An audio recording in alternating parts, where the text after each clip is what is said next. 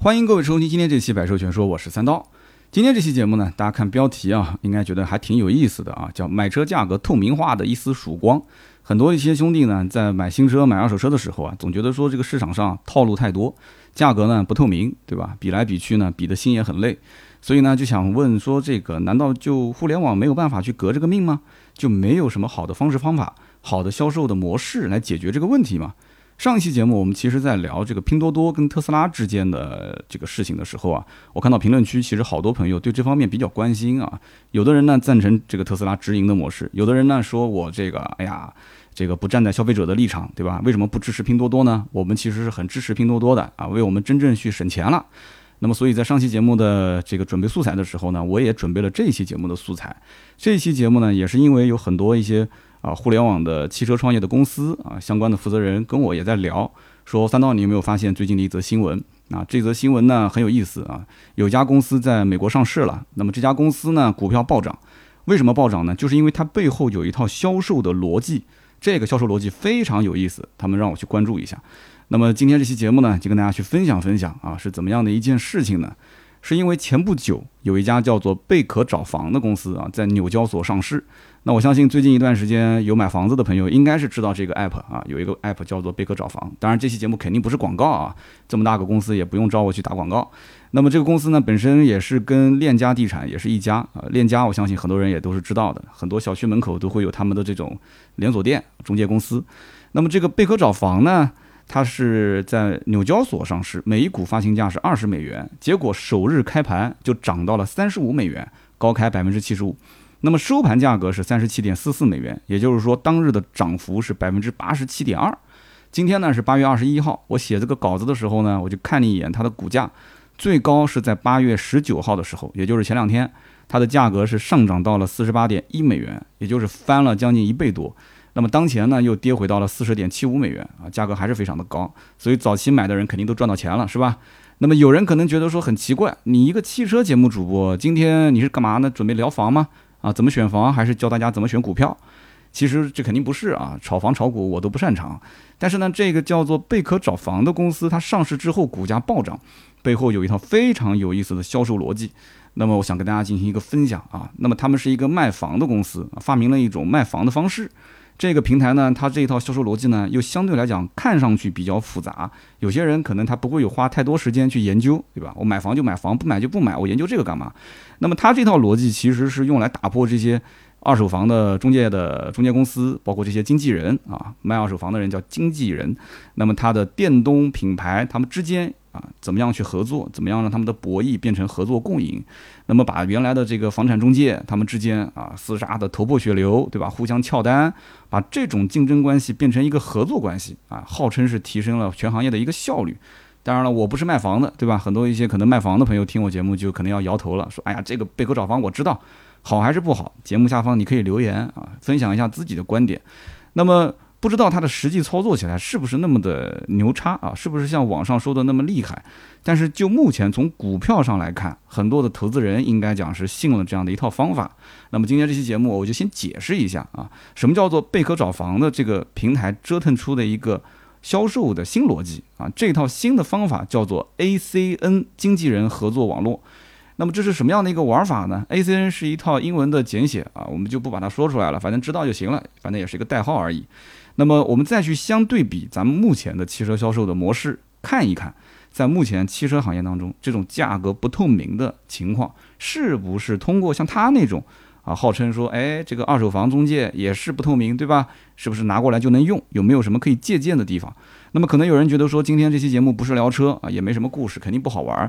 但是呢，我还是觉得今天这一期节目啊，有必要去听。因为我是非常强烈的感觉到这套玩法今后非常有可能在汽车的圈子里面被复制、被借鉴啊。比方说，在买车的过程中，在卖车的过程中啊，在修车的过程中，方方面面都有可能会运用到这样的一种叫 ACN 的经纪人合作模式。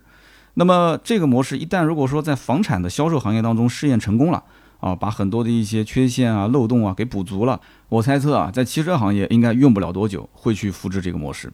那么这个模式呢，其实，在其他的国家，我觉得可能啊，复制不一定能成功。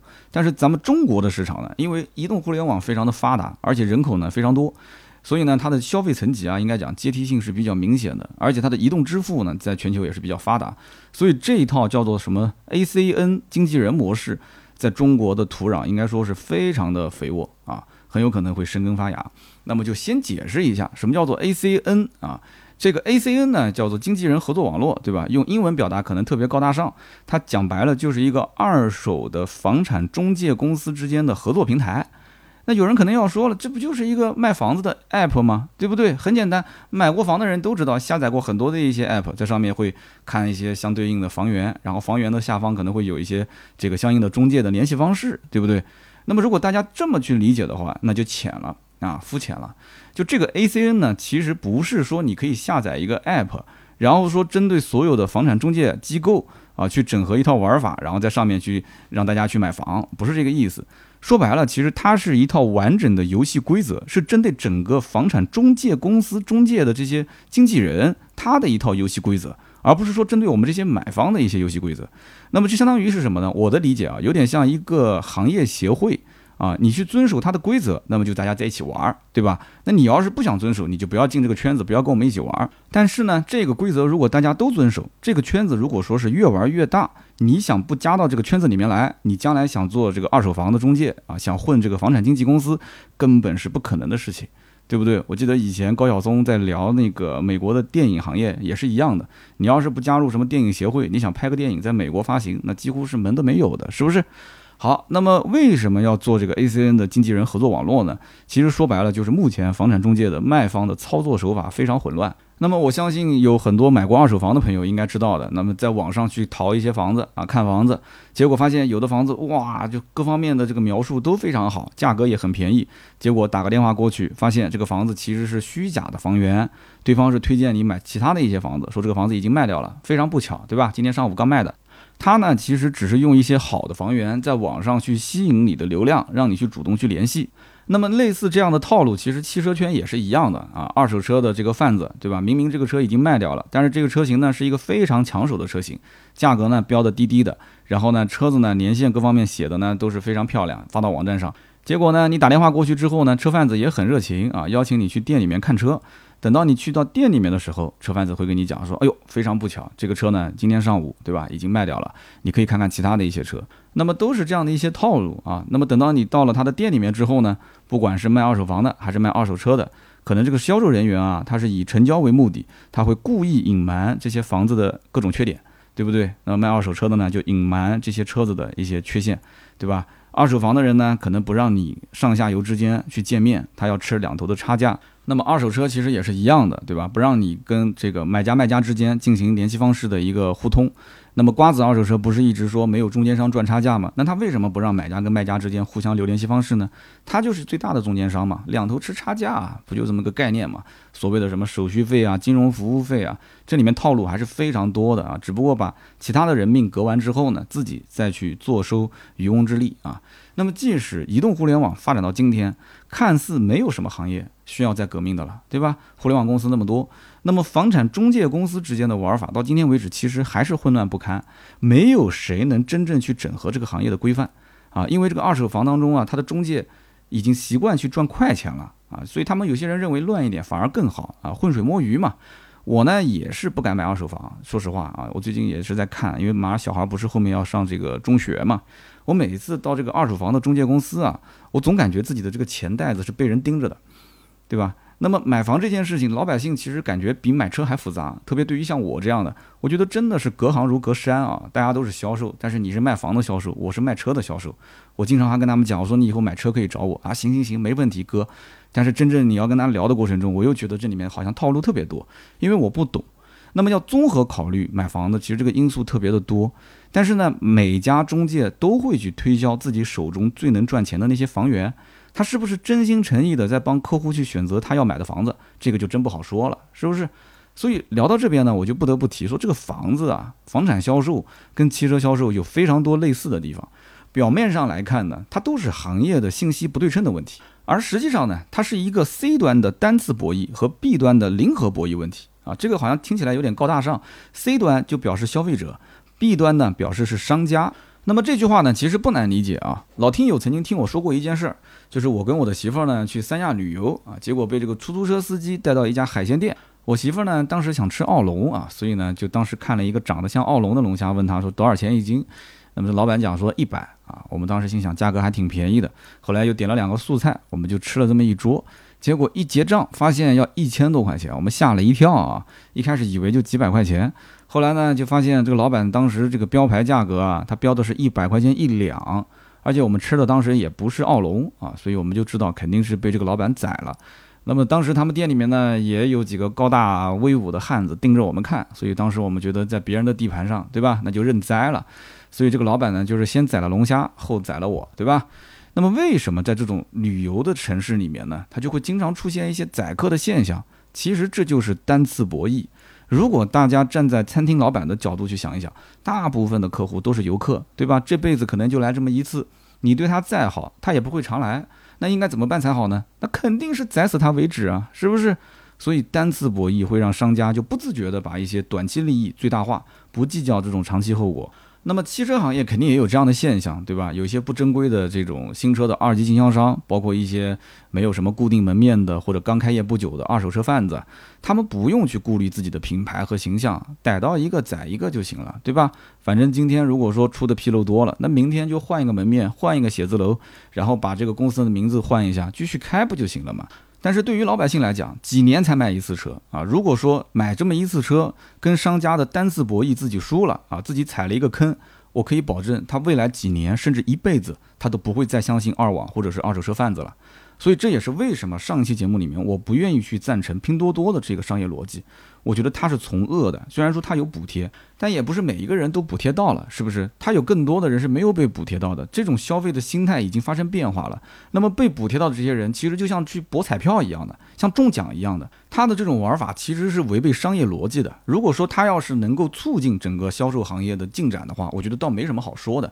但是他最终是杀鸡取暖，真的是这个。我们在今天节目后半段的这个互动环节，我还会展开来说一下。那么在房产经纪的行业里面呢，就有着大量的这种单次博弈的现象。为什么呢？因为整个的房产经纪行业里面，大概有一百五十万的经纪人，每一年的成交大概在五百万套房。有人听起来说呀，这么多啊，五百万套。但是你要真的划到每个人身上，每人每年平均也就是成交三套房。你在路上看到那么多房产中介公司啊，那么多有的时候年轻的小姑娘、小帅哥坐在里面啊，几张椅子、几台这个电脑。他们一年可能平均下来也就是卖个三套房，但是这个行业的从业人员平均的从业时间只有六个月，所以你再算笔账，他平均一年如果三套房的话，那么一个房产经纪人啊，房产中介，他六个月的职业生涯，相当于他只能平均卖出一点五套房，可能也就卖你这么一套房。你过个半年打电话给他，他已经不在这家干了，他甚至于已经不干这个行业了。所以大家想一想，这六个月的职业生涯能逮到一到两个成交的客户。他需要讲诚信吗？他们和客户之间的这种单字博弈几乎就是必然的，就跟我刚刚前面讲的去三亚吃龙虾那是一回事。所以这个行业里面存在很多的一些乱象，根本的原因其实就在这里。那么汽车行业我刚刚说了也是一样的，对吧？如果不是做品牌店啊，不是这种开了很多年的啊，讲究自己的名声的这些二手车行或者是新车的车行，他也不会讲究这些东西。那么什么叫做 B 端的零和博弈呢？其实说白了啊，讲人话就是一块蛋糕，我吃了你就得饿着，你吃了我就得饿着，对不对？它不存在合作去分食的这样一个概念。房产中介其实说白了赚的是什么钱？就是一个中介费。所以撬单的现象非常的严重啊！我当年其实在找办公室租房子的时候，我也遇到过啊，一家中介带我去看周边的好几处房子，结果呢，在我基本上快要确定的时候，也不知道怎么回事，哎，有人打电话给我说，啊，我是另外一家中介公司。我可以给到你比这一家前面那一家中介公司更加便宜的价格，中介费我少收你，对吧？别人收一个月，我收你半个月。那大多数的人会怎么选呢？对不对？你只要能说出对方房东的名字，甚至你帮我联系到房东的话，那我就选择你啊，只要能签合同就行了。因为最终我是跟房东去租房，你中介公司只是帮我引介一下，你只是帮我找一套合适的房子，然后收我一个中介费，仅此而已。那能少一点肯定少一点嘛，这是我的既得利益。所以呢，我相信绝大多数的人肯定是跟后一家中介公司去签约，只要你能把房东喊过来一起去签合同就 OK 了。那么这个里面你会发现，后一家中介公司一套房都没有带你去看，对不对？甚至你们俩是第一次见面，他就已经撬单成功了。所以这个零和博弈当中是属于赢家通通拿走，输家两手空空。所以恶性竞争是越来越严重啊。那么在汽车行业其实也是一样的，大家想一想，只要是同城有两家以上的 4S 店，同品牌的，对吧？那么这商家之间一定是要做零和博弈的，对吧？你同样一个客户，这家也看了，那家也看了，互相之间肯定要抢这个单子嘛。是不是？他们就是零和博弈，这也是为什么我们经常会看到在车展上会有那种打架的现象，因为他可能一个展台几家店同城的都在一起，结果呢，这个客户看得很面熟，在我们家谈完之后，拿着我的价格就在这个展台上面去找另外一家店去签单，结果另外一家店把这个单子给签了啊，撬了前一家店的订单，所以他们之间互相看得不爽啊，就打架了，是不是？在眼皮子底下我的订单被人撬了，那这还行吗？销售心里面肯定是愤愤不平啊。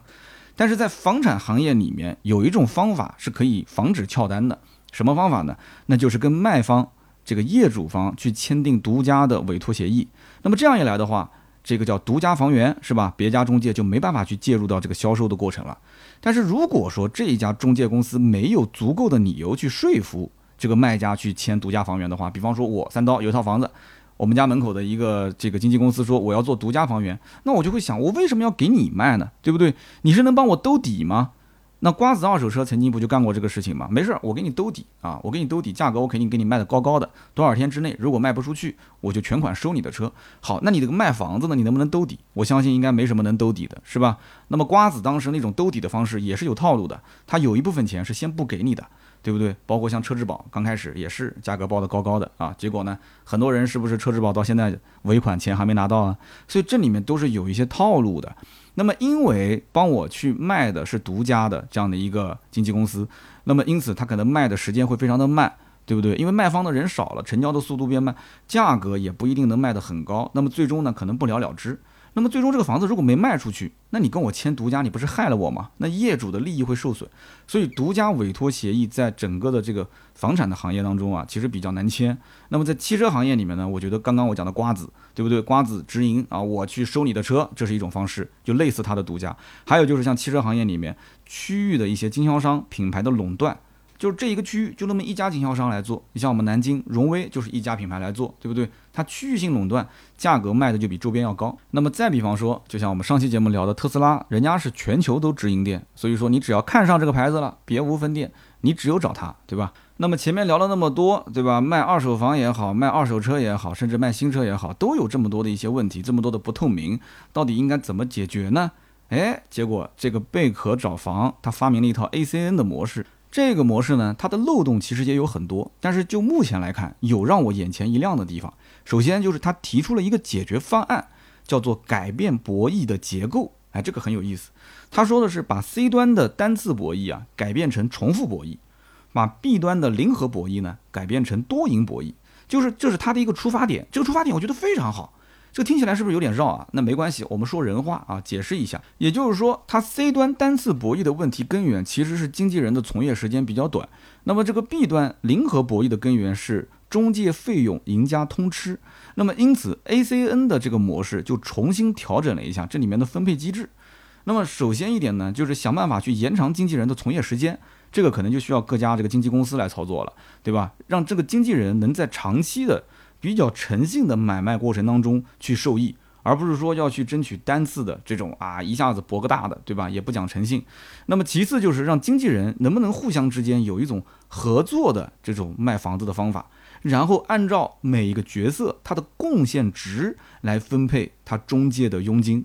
哎，这个就是关键点了，就是让所有付出的人都可以得到相应的回报。参与这个销售过程的人都能得到相应的回报，就减少或者说消除这个零和博弈。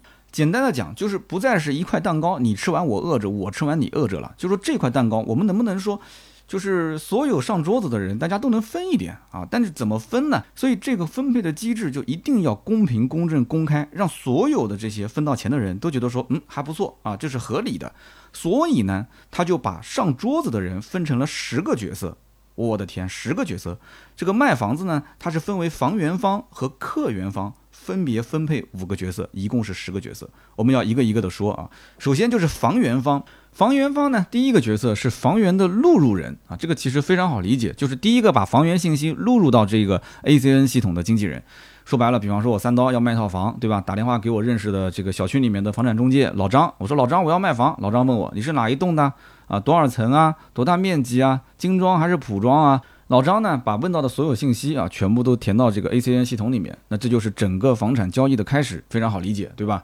那么接下来呢，就是房源的维护人，这个人呢要熟悉这套房源，然后熟悉这个小区周边的环境，啊，可以去陪客户看房。那么还有一个呢，就是房源的实勘人，什么意思呢？就是要有人去到这个房子里面去实际的拍照片。实际的去录像，呃，去录这个包括三六零全景这种 VR 录像各种去上传，它可能会有一点点技术含量。那么这样的话，可能需要专业的人员、专业的团队来操作。那么它也是一个角色。还有呢，就是这个委托备案人，就比方说去找业主签委托书，录入他的身份证信息、房产信息到系统里面，对吧？那么还有呢，就是最后这个房源的钥匙人。啊，这是卖房子里面比较关键的一个角色，就是说这个人跟业主的关系是最好的，是最信任他的，所以钥匙就放在这个人的手上。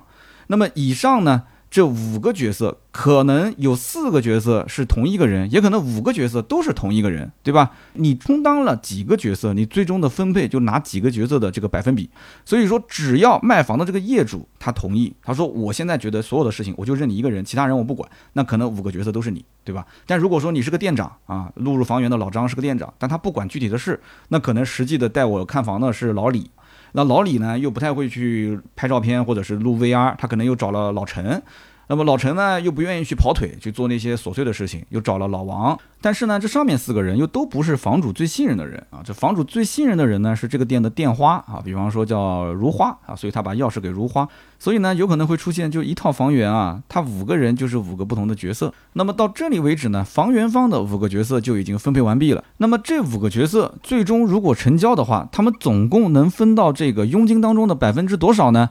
实际上呢是百分之四十左右，也就是说，比方中介费是十万块钱，那么这个房源方的五个角色能分到百分之四十左右，那么每个人按照一定比例拿其中的一部分的这个提成，那么为什么剩下来百分之五十多呢？这给谁了呢？这百分之五十多啊，其实给的是客源方。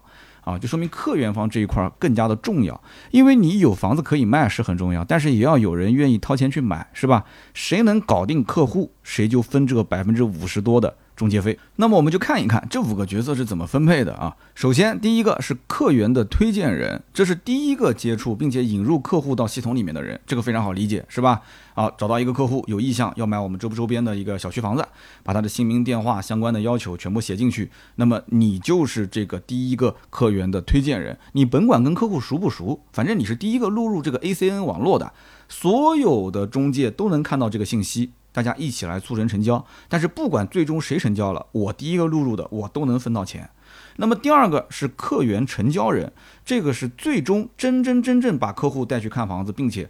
签了合同，然后成交的这么个人，还有一个角色呢，叫做客源合作人啊，这个比较有意思，他是属于就是中介公司经常小组作战啊，你一个人根本忙不过来的时候，有这么一个人会辅助你，帮你的客户啊带看，或者说帮你的客户去交易的时候准备材料。虽然说他没有起到什么决定性的作用，但是他也付出了很多时间精力，对吧？那么这些人呢，可能是刚入行的一些新经纪人，他最终可能分配的比例非常非常的小，但是呢，他毕竟也付出了劳动，对吧？也得想着他一点。那么再一个呢，叫做客源首看人，什么意思呢？举个例子啊，比方说有一个经纪人 A 带三刀去看了一套房子，结果我没有看中。然后呢，我又跑到另外一家经纪人 B 带我去看了其他几套房子，结果我看下来发现还不如当时的那个 A 带我看的房子。结果呢，这个经纪人 B 说：“你也不要去找经纪人 A 了啊，我直接带你去看那个第一套房子，你觉得合适，你直接跟我成交。”那么这个单子如果是放在以往的话，是不是跟经纪人 A 基本上没有半毛钱关系了啊？就是经纪人 B 赢家通吃嘛。但是放在现在的 ACN 系统里面，经纪人 A 他相当于是什么？叫客源首看人。他是可以分到提成的，所以这个方法是可以有效防止抢单、撬单这种情况。那么最后一个角色呢，就是交易金融顾问，也就是带客户去交易大厅，帮客户去签约、贷款、办手续这样的一个人。那么他也是不讲有功劳，至少有苦劳吧，也要分到一点提成。那么客源方就是这样五个角色啊，这五个角色呢，也可能是同一个人，也可能中间涉及到两三个甚至五个不同的人，他们忙前忙后。每一个人其实都有奔头，因为只要成交的，大家都可以分到提成。我们前面也提到了，就是客源方可以分到总提成当中的百分之五十多啊，那么房源方只能分到百分之四十多。所以这个百分之五十多的总提成当中，谁是最关键的一个角色呢？那就是实际的客源成交人，对不对？就是你是跟客户一直保持密切联系，并且最终把他拉到店里面去签合同的这个角色，应该讲是非常非常关键的。所以说这个角色。他是核心人物，要提多少提成呢？他可以拿到这个百分之五十多提成当中的百分之六十，也就是相当于是总提成的百分之三十啊！就这个人很关键。好的，那么聊到这个位置的时候呢，我们把 ACN 这套机制基本上就讲清楚了。那么听到这里，我知道有一些老销售啊，可能就会跟我一样开始感慨了。我的个去，真的是牛叉啊！虽然说我们做了这么多年的销售，隐隐约约啊，好像感觉到这里面有一套什么机制在运转，但是每一个角色。似乎它也总是在变换啊，那么没有人会有空去想这里面到底是什么个逻辑呢？对不对？那更不会有人去想说有什么解决的方式跟方法。哎，今天一个卖房子的公司啊，一个卖房子的平台，他想出了这么一套机制，关键他还落地了啊，最后公司还上市了。当然，其实我相信这一套复杂的机制啊，在实际运行当中肯定是有很多的问题，有很多的漏洞的。要不然的话，他为什么要在这一套机制之外？还要引入一个陪审团、电动委员会、平台监察等机制啊，这个机制他们内部叫做什么？叫 BCN 机制啊。前面那个叫 ACN，这个叫 BCN 机制。这个 BCN 就是为了去堵 ACN 的那些漏洞啊，为了去这个监察或者说是去仲裁啊 ACN 里面的一些大家觉得不公平的地方。所以说你搞得复杂不复杂？那么很多人都清楚，这个做销售呢，大多数都是人精，对吧？这个贝壳呢是链家旗下的一个公司，这套机制当时一推出，几乎所有的房产中介都觉得说他疯了啊！有人觉得说这个链家想干嘛？是想吞并全中国所有的中介，自己一个人当老大吗？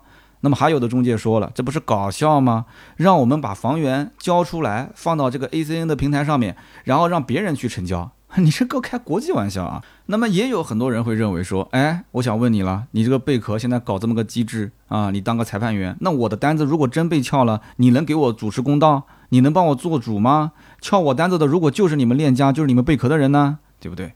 那么还有人觉得说，链家是运动员，贝壳是裁判员，那么你自己又是个中介公司啊，你又是规则的制定者，对吧？我我我不相信你没有私心啊，我不相信你不会偏袒自己的人。但是不管怎么说啊，这互联网公司胆子就是大，对吧？反正就是拿上去试啊，不管你们愿不愿意参加，我就这么玩，我就愿意烧钱。那么试了大概五个月左右的时间啊，大家反响都不是特别的好啊，都在质疑。结果在这个时候，链家放了一个大招，什么大招呢？链家把自己所有手里面真实的房源全部放到这个贝壳找房上面啊，放到这个 ACN 的网络里面，他就让所有你只要加入我 ACN 的经纪公司，只要在这个圈子里面一起玩。那么大家就一起来成交，我先把我的真实房源拿出来。那么这里面还有很多啊，后来加入进去的都是他的竞争对手。那么这个真房源是什么概念啊？你可以去问一问做二手房的中介的人，这个对于他们来讲到底有多重要啊？他你可以问问他们，他们可以告诉你，就是恨不得晚上睡觉啊都把这个真房源捂到被窝里面，不想给人知道。所以这一招最终呢，相当于是什么？就是链家请大家啊上桌子吃饭啊，贝壳请大家吃饭。结果呢，自己先把我们家的鸡、鸭、鱼肉先端上桌啊，给大家看一看。那我就这么多菜，对不对？那你要不要也整两个菜啊？对不对？不行，你就是哪怕带点白酒、啤酒、葡萄酒，实在不行，你整两瓶可乐上来也行啊，对不对？所以说链家就属于什么呢？我先干为敬啊，行业呢将信将疑。那么就这样子，又过了大概五个月的时间啊，终于慢慢慢慢的开始有人端菜上桌了。那么第一批愿意端菜上桌的人呢，大多数都是刚开始半信半疑，加到这个 ACN 网络里面，哎，结果呢挣到钱了，获益了啊，就开始跟身边的人讲说这这是真的真的啊，那个不是虚假房源啊，真的能成交啊，真的分到钱了。那么之后一年多的时间，端菜上桌的人是越来越多。那么直到现在啊，桌子上的这个链家之外的房源信息，就是除了链家之外的进入到这个体系里面的，占到了整个的平台百分之七十多啊。那么跨店合作也是从这个时候开始变成了可能啊，就竞争也会变得相对来讲就成为一个不像当年的那么恶性了啊，相对来讲合作机制会变得更加的优化一些。所以呢，就是这么一个故事啊，就是这么一件事情，就让这么一个叫做贝壳找房的公司在美国上市了，而且股票暴涨，对吧？那么以上这些就是关于贝壳 ACN 的这个模式的内容。那我也是大量借鉴了我的这个非常喜欢的一个人，叫刘润啊，刘润老师的一篇文章，叫做《贝壳 CEO 的三次对谈》，一篇文章讲透贝壳，深度解读。大家感兴趣呢，也可以搜搜这篇文章。那么下面我要简单说一说，就对于汽车销售行业到底有没有借鉴意义呢？那么首先答案肯定是有的。但是非常非常的难。那么首先，我们就先说一说二手车这个行业里面啊，它怎么去运用这个 ACN 的机制，能不能用得起来？那我们知道，其实，在二手车行业里面，首先从收车，也就是房源方这个渠道，它其实有的呢是直接跟车主对接，但是绝大部分的车源信息中间都要过一手或者是过两手。就比方说，我给老张打个电话，我说，哎，老张，哎，我这边有个朋友要卖车啊，那其实我就已经转了一手了。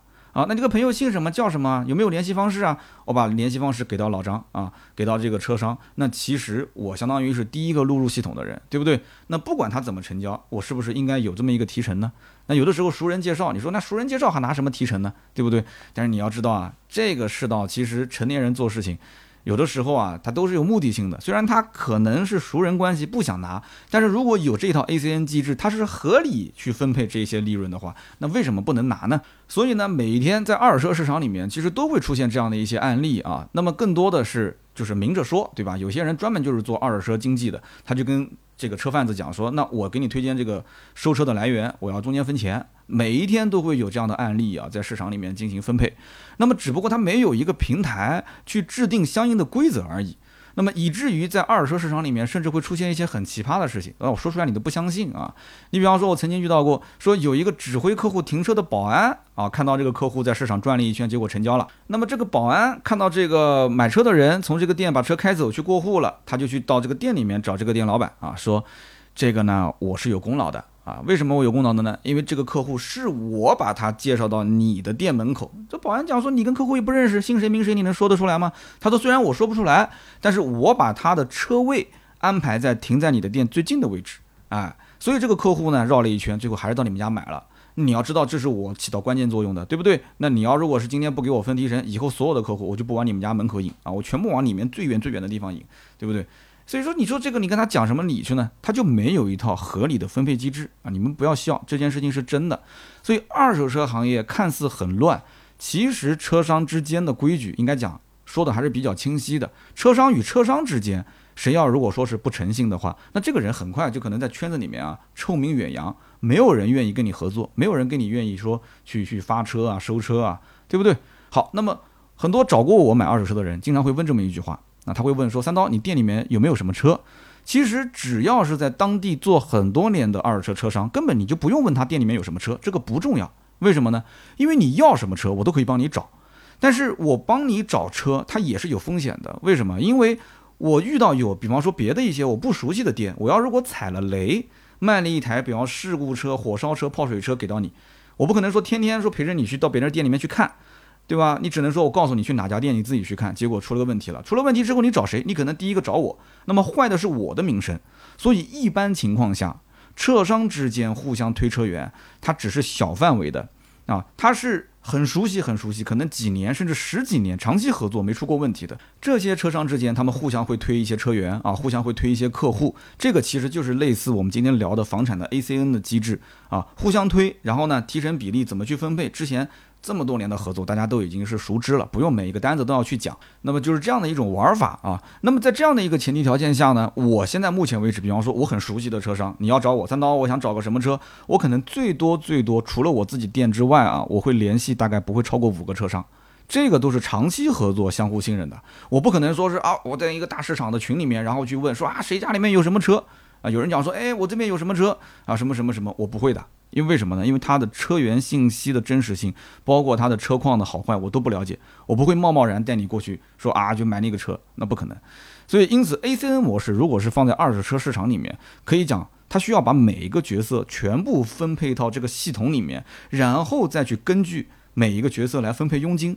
你说这套方式行不行呢？我觉得其实行是可以的，但是这个里面要补充和更改更多的一些规则，就变得更加的复杂。你比方说，我讲个简单的例子啊，首先就是车辆质保的问题啊，不管这个车子出保也好还是没出保，我说的是二手车。你说这个房子它没有质量问题，那最好。那如果是有了质量问题，你找谁啊？你去找卖二手房的中介公司吗？那跟他没有关系啊，对不对？但是二手车不一样，二手车买回去之后啊，有些可能真的是有质量问题。那这个质量问题，你说要有质保，你找 4S 店不就行了吗？那有些车是过了质保的，你比方说五年以上、六年以上、十年以上的车。那而且每一个人买二手车回去呢，他对这个车子的这种车况啊，他不了解。有些人可能开着觉得有异响，他都觉得是问题啊，跑过来跟你二手车商开始吵啊闹啊，他都有。但有些真的是，比方说变速箱出故障了，发动机漏油啊这种事情，那有坑蒙拐骗的这种，就是隐藏它的相关的一些事故啊这种问题，那他来找你，那你得兜着吧，是不是？但是这一笔单子中间每一个角色的钱都已经分完了，结果呢，来兜底的人是谁呢？那其实是这个车商本身。好，那这是一个问题点。那么第二一点是什么呢？就是这里面存在一个多重利润的分配问题。什么意思呢？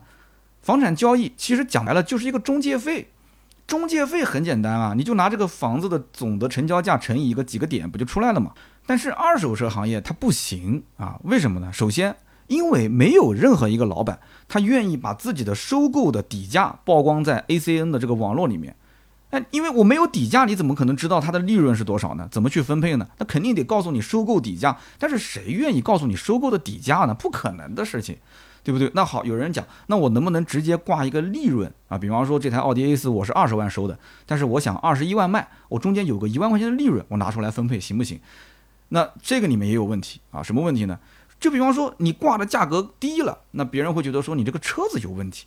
那你要是挂的价格高了，那别人可能会认为说，我的天哪，你这天价谁能帮你卖得掉啊？那都是销售鬼才，是不是？那厉害了啊！而且你就是卖出去之后价格那么贵，那这个到时候万一有客户找回来说，我的天哪，我今天被你坑了，这个同年份的车别人家才卖十九万，你卖我二十一万。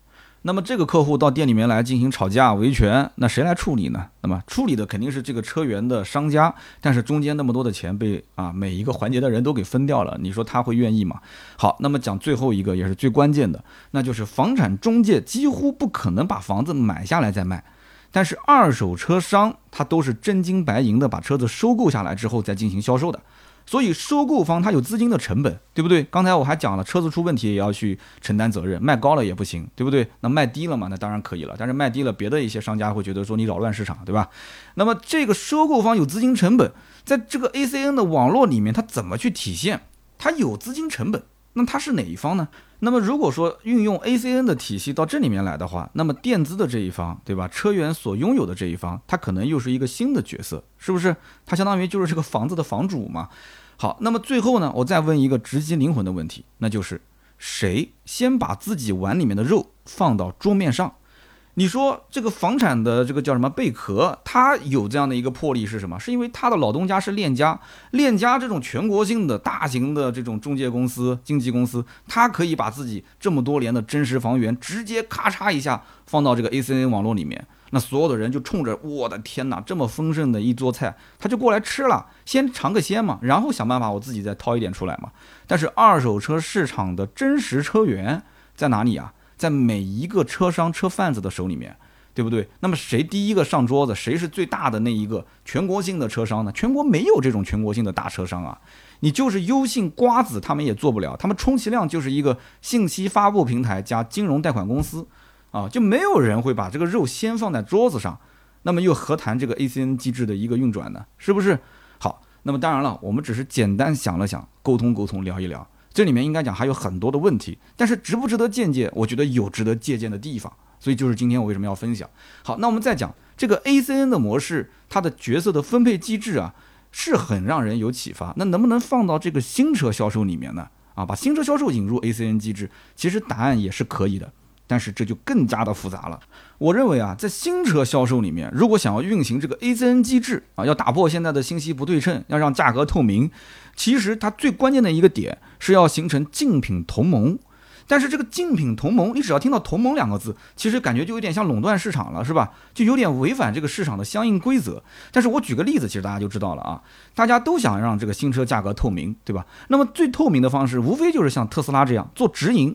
但是现在传统的这种授权 4S 店，它都不是直营的，只要一个城市开那么两三家，价格肯定混乱啊，互相之间撬单竞争都会有。那怎么办？好，那我们就把这个 ACN 机制啊，我把它引进去试试看。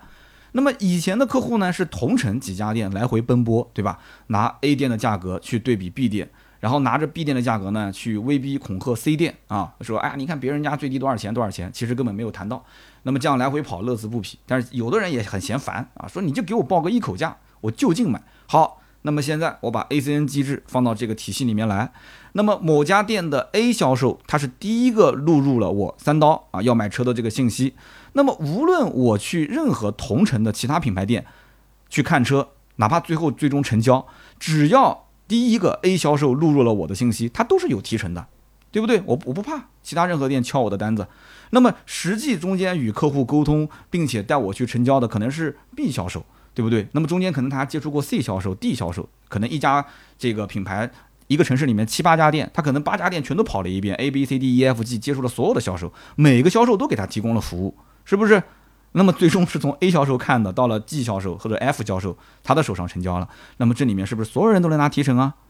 其实这样看起来好像很公平，但是这个里面其实不公平啊。销售之间看上去是不用抢订单了，对吧？厂家呢，甚至于哎，你看啊，大家都是像这个哎吃大锅饭了嘛，对吧？反正都是你只要能服务好，我都会给你提成。那么各个品牌呢，也不用说去谈啊，到底优惠多少，反正同城，对不对？你你反正只要在任何一家买，价格都是一样的。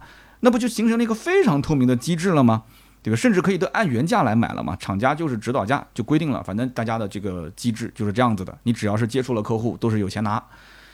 但是实际上根本不可能实现啊！首先就是每一台新车的提成本身少得可怜。现在卖新车还挣钱吗？不挣钱。但是你要如果说恢复成这种垄断形式的话，对不对？就是各家同城价格统一，那有可能又恢复到挣钱。但是挣钱不是又对消费者不利了吗？消费者肯定是巴不得他天天亏钱卖嘛，对不对？销售提成现在大多数的 4S 店一台车也就是几百块钱。那么你现在引入多人分配的机制，那我想问了，那每个销售分多少钱啊？到最后那销售都是喝西北风了。对不对？因为按照这个 ACN 的机制，每一个角色都应该分配一定的收入啊。就算就是有苦劳的，他应该也要分一点，对不对？那么虽然说成交的那个销售顾问可能最终拿的多一点，仅此而已。但是我相信那个销售也不愿意让别人去分配我最终胜利的果实啊。那其实就是个零和博弈嘛。那你怎么让零和博弈变成像刚刚讲的那种，就大家能变成一个共赢的机制呢？其实，在新车销售里面还是比较困难的。而且这里面还有一个点，就是跨店的收入问题。以及最终的谁负责的问题，因为新车销售车子是四个轮子到处来回跑的嘛，对不对？那么车子出了门之后可能会出问题，所以一台车最终的提成，如果说是被其他的店销售公司给分配掉了，但是最终这个车本身是在我们家卖的，客户车子出问题了，就像之前的那个奔驰，对吧？坐在引擎盖上面烙啊，把那个店都快烙的倒闭了。那么，但是那台奔驰卖出去之后，可能周边的其他几家店都分到这个车的相关利润了，对不对？那最后把我们店搞倒闭了，那这个东西你说冤不冤呢？所以引入这个 ACN 的机制到新车行业里面啊，其实并不是销售顾问之间互相去说啊提成怎么分配，而应该是经销商之间的利润跟责任的分配问题，对不对？这可能是一套新的机制，它跟那个二手房买卖还是不一样，它分的讲来讲来讲去就是那个中介费嘛，它其实对于企业的。或者说这不能叫企业了，就一个小中介公司，一个中介商，他对于企业的责任的划分和界定，其实并没有那么的严格。这也是为什么他又要搞什么这个那个的陪审团，是这个那个。所以这个里面对于任何企业来讲，利润你要知道，利润是什么？利润是它的最核心的机密。它是不可能外露的，它不可能像一个中介费，说房子看得出三百万啊，中介费两个点，好，那就是六万块钱，是吧？那么在这个新车的销售行业里面，它怎么可能说每一个单子给你分的那么清楚呢？是不是？而且再讲到底的话，ACN 的机制其实人家不受规则约束的竞品，它可以一味的去降价抢你的品牌，对不对？那么你 ACN 的机制里面的这些品牌互相之间，你可能还要讲究一个游戏规则，对不对？那你的竞品都降了，你不降吗？啊，我想问的这个问题了，就比方说 BBA，对不对？你奔驰说啊，我要进了这个 ACN 机制，但是奥迪跟宝马不进，那你怎么玩呢？你玩不起来。所以说引入 ACN 机制，想要把价格透明化，其实肯定首先是有一个相当于全国性的号召力非常大的行业协会，是这个行业的老大，让一个区域的竞品同时加入进来一起玩，你比方说刚刚讲的，好，那奔驰进来了，你奥迪、宝马必须进。你三个品牌同时进来之后，你至少是三个品牌，其他的包括英菲尼迪、雷克萨斯，你甚至必须也给我进，因为你们之间互相是竞品同盟，对不对？一起来做试点来运作。但是产品力它在不同时期其实点又不一样，是不是不一样？你比方说现在的这个宝马的三系是产品的一个强势期，那奔驰 C 它已经是一个产品末期了。所以像这种不同的产品之间，你要是运用 ACN 的机制，你怎么去分配它们之间的关系呢？对不对？它不像那个中介费是固定的啊，大家都能看得见的。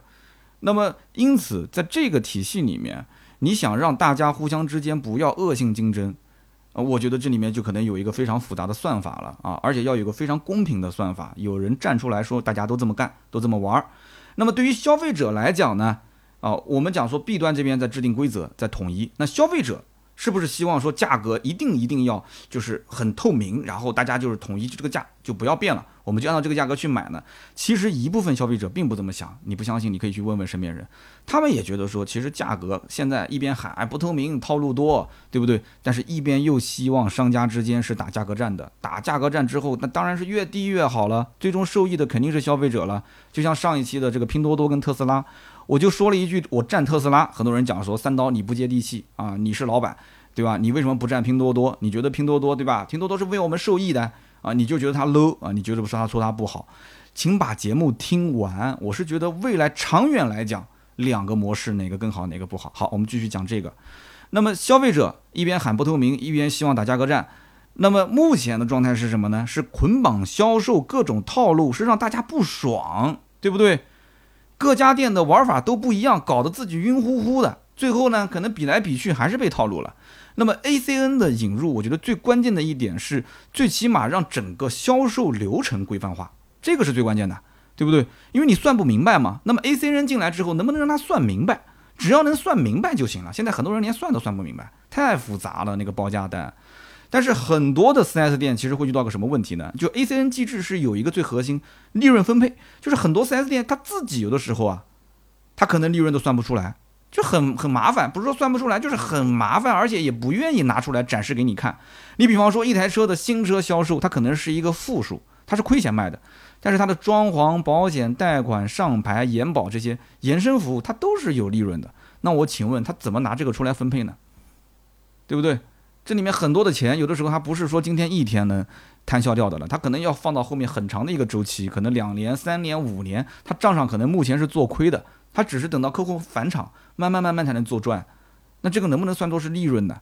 哎，这又是个问题，这怎么分，对不对？所以说这个跟二手车行业还不太一样，那么也有一样的地方，其实一样的地方也是最扎心的那个问题，直击灵魂的问题，就是最后谁先把肉放在桌上。谁先贡献自己的客户资源出来，谁又愿意说把自己的利润啊公开透明化，然后放在桌子上面说好，大家来，你只要能成交，我就拿这个钱给你们分。谁愿意呢？你不要看现在有那么多的汽车经销商集团，其实都是很自私的。很多经销商集团甚至是上市公司，也不会随随便便的去跟你去分配这个东西，对不对？那么还有一些本地的一些这种大型的这个经销商。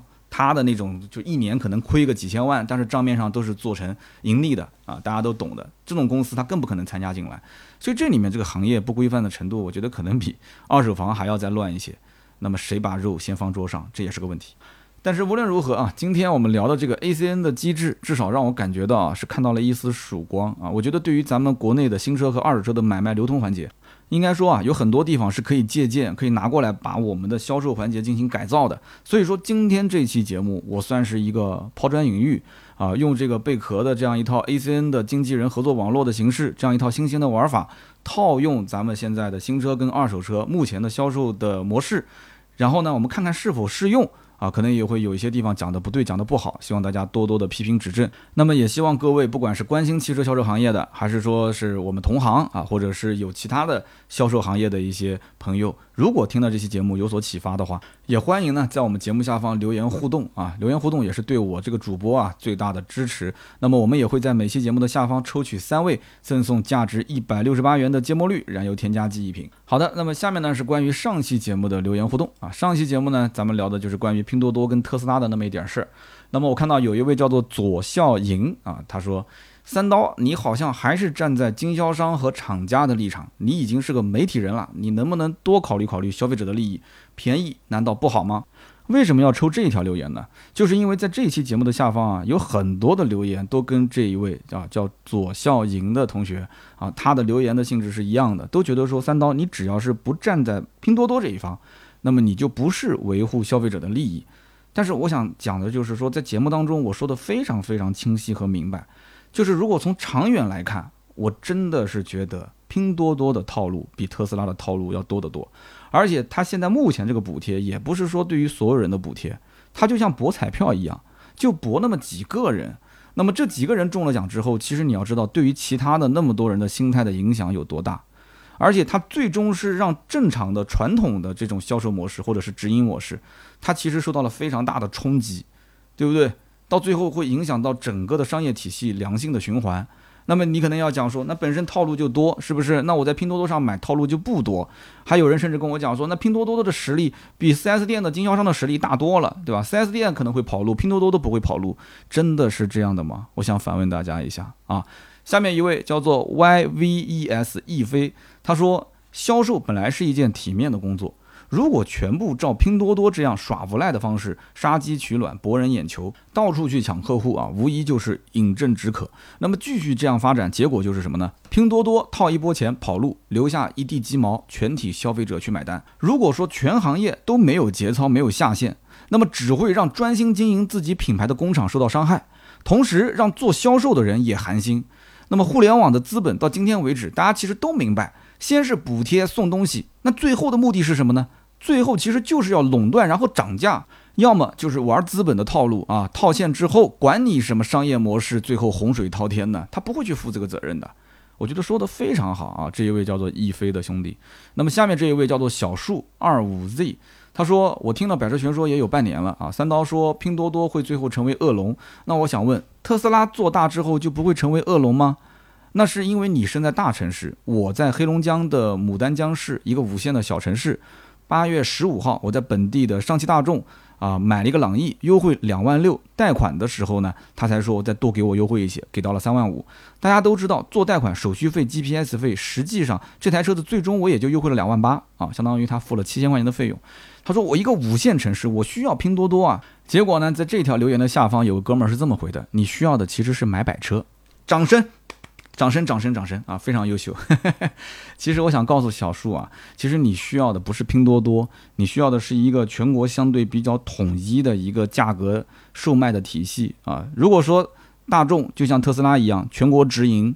啊，所有的价格都一样，一线城市到五线城市价格都一致的，其实你也就没有那么多的顾虑了。我讲的对不对？拼多多它的补贴也不是针对每一台车都补，它有一点像赌博的性质啊。我不相信你为了买台车，天天还在网上啊，像守着股票一样，守着彩票一样，在那边天天看它的波动，看它的抽奖，抽中了我就买，抽不中我就不买，对不对？今年就抽一次，那我就等明年。你不会是这样一个状态，你该买还是要买的。那拼多多它又不是做善事，天天给你补，给他补，给全国人民都补，它不是这样子的。所以说，还是那句话，我坚持我的观点啊。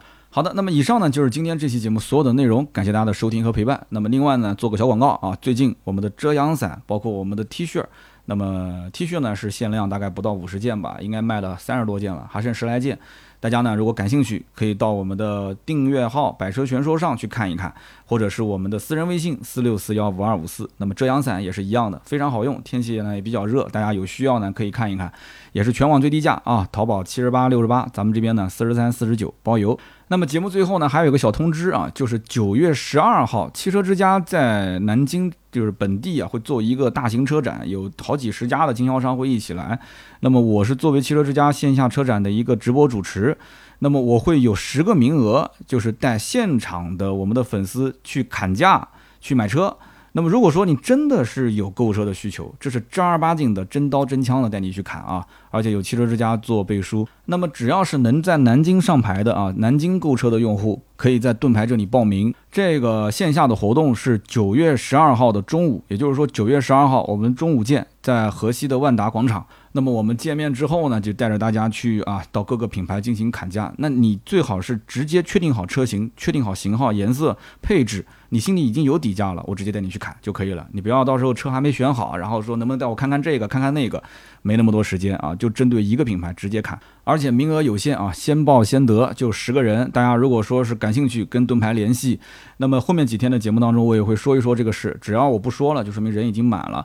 那么有些可能不符合标准的，比方说我想报名，但是不在南京上牌，或者说是其他的一些原因的话，呃，盾牌也会跟你去进行沟通和解释。那么以上就是今天节目所有的内容啊。如果联系盾牌的话，加微信四六四幺五二五四，咱们下期节目接着聊，拜拜。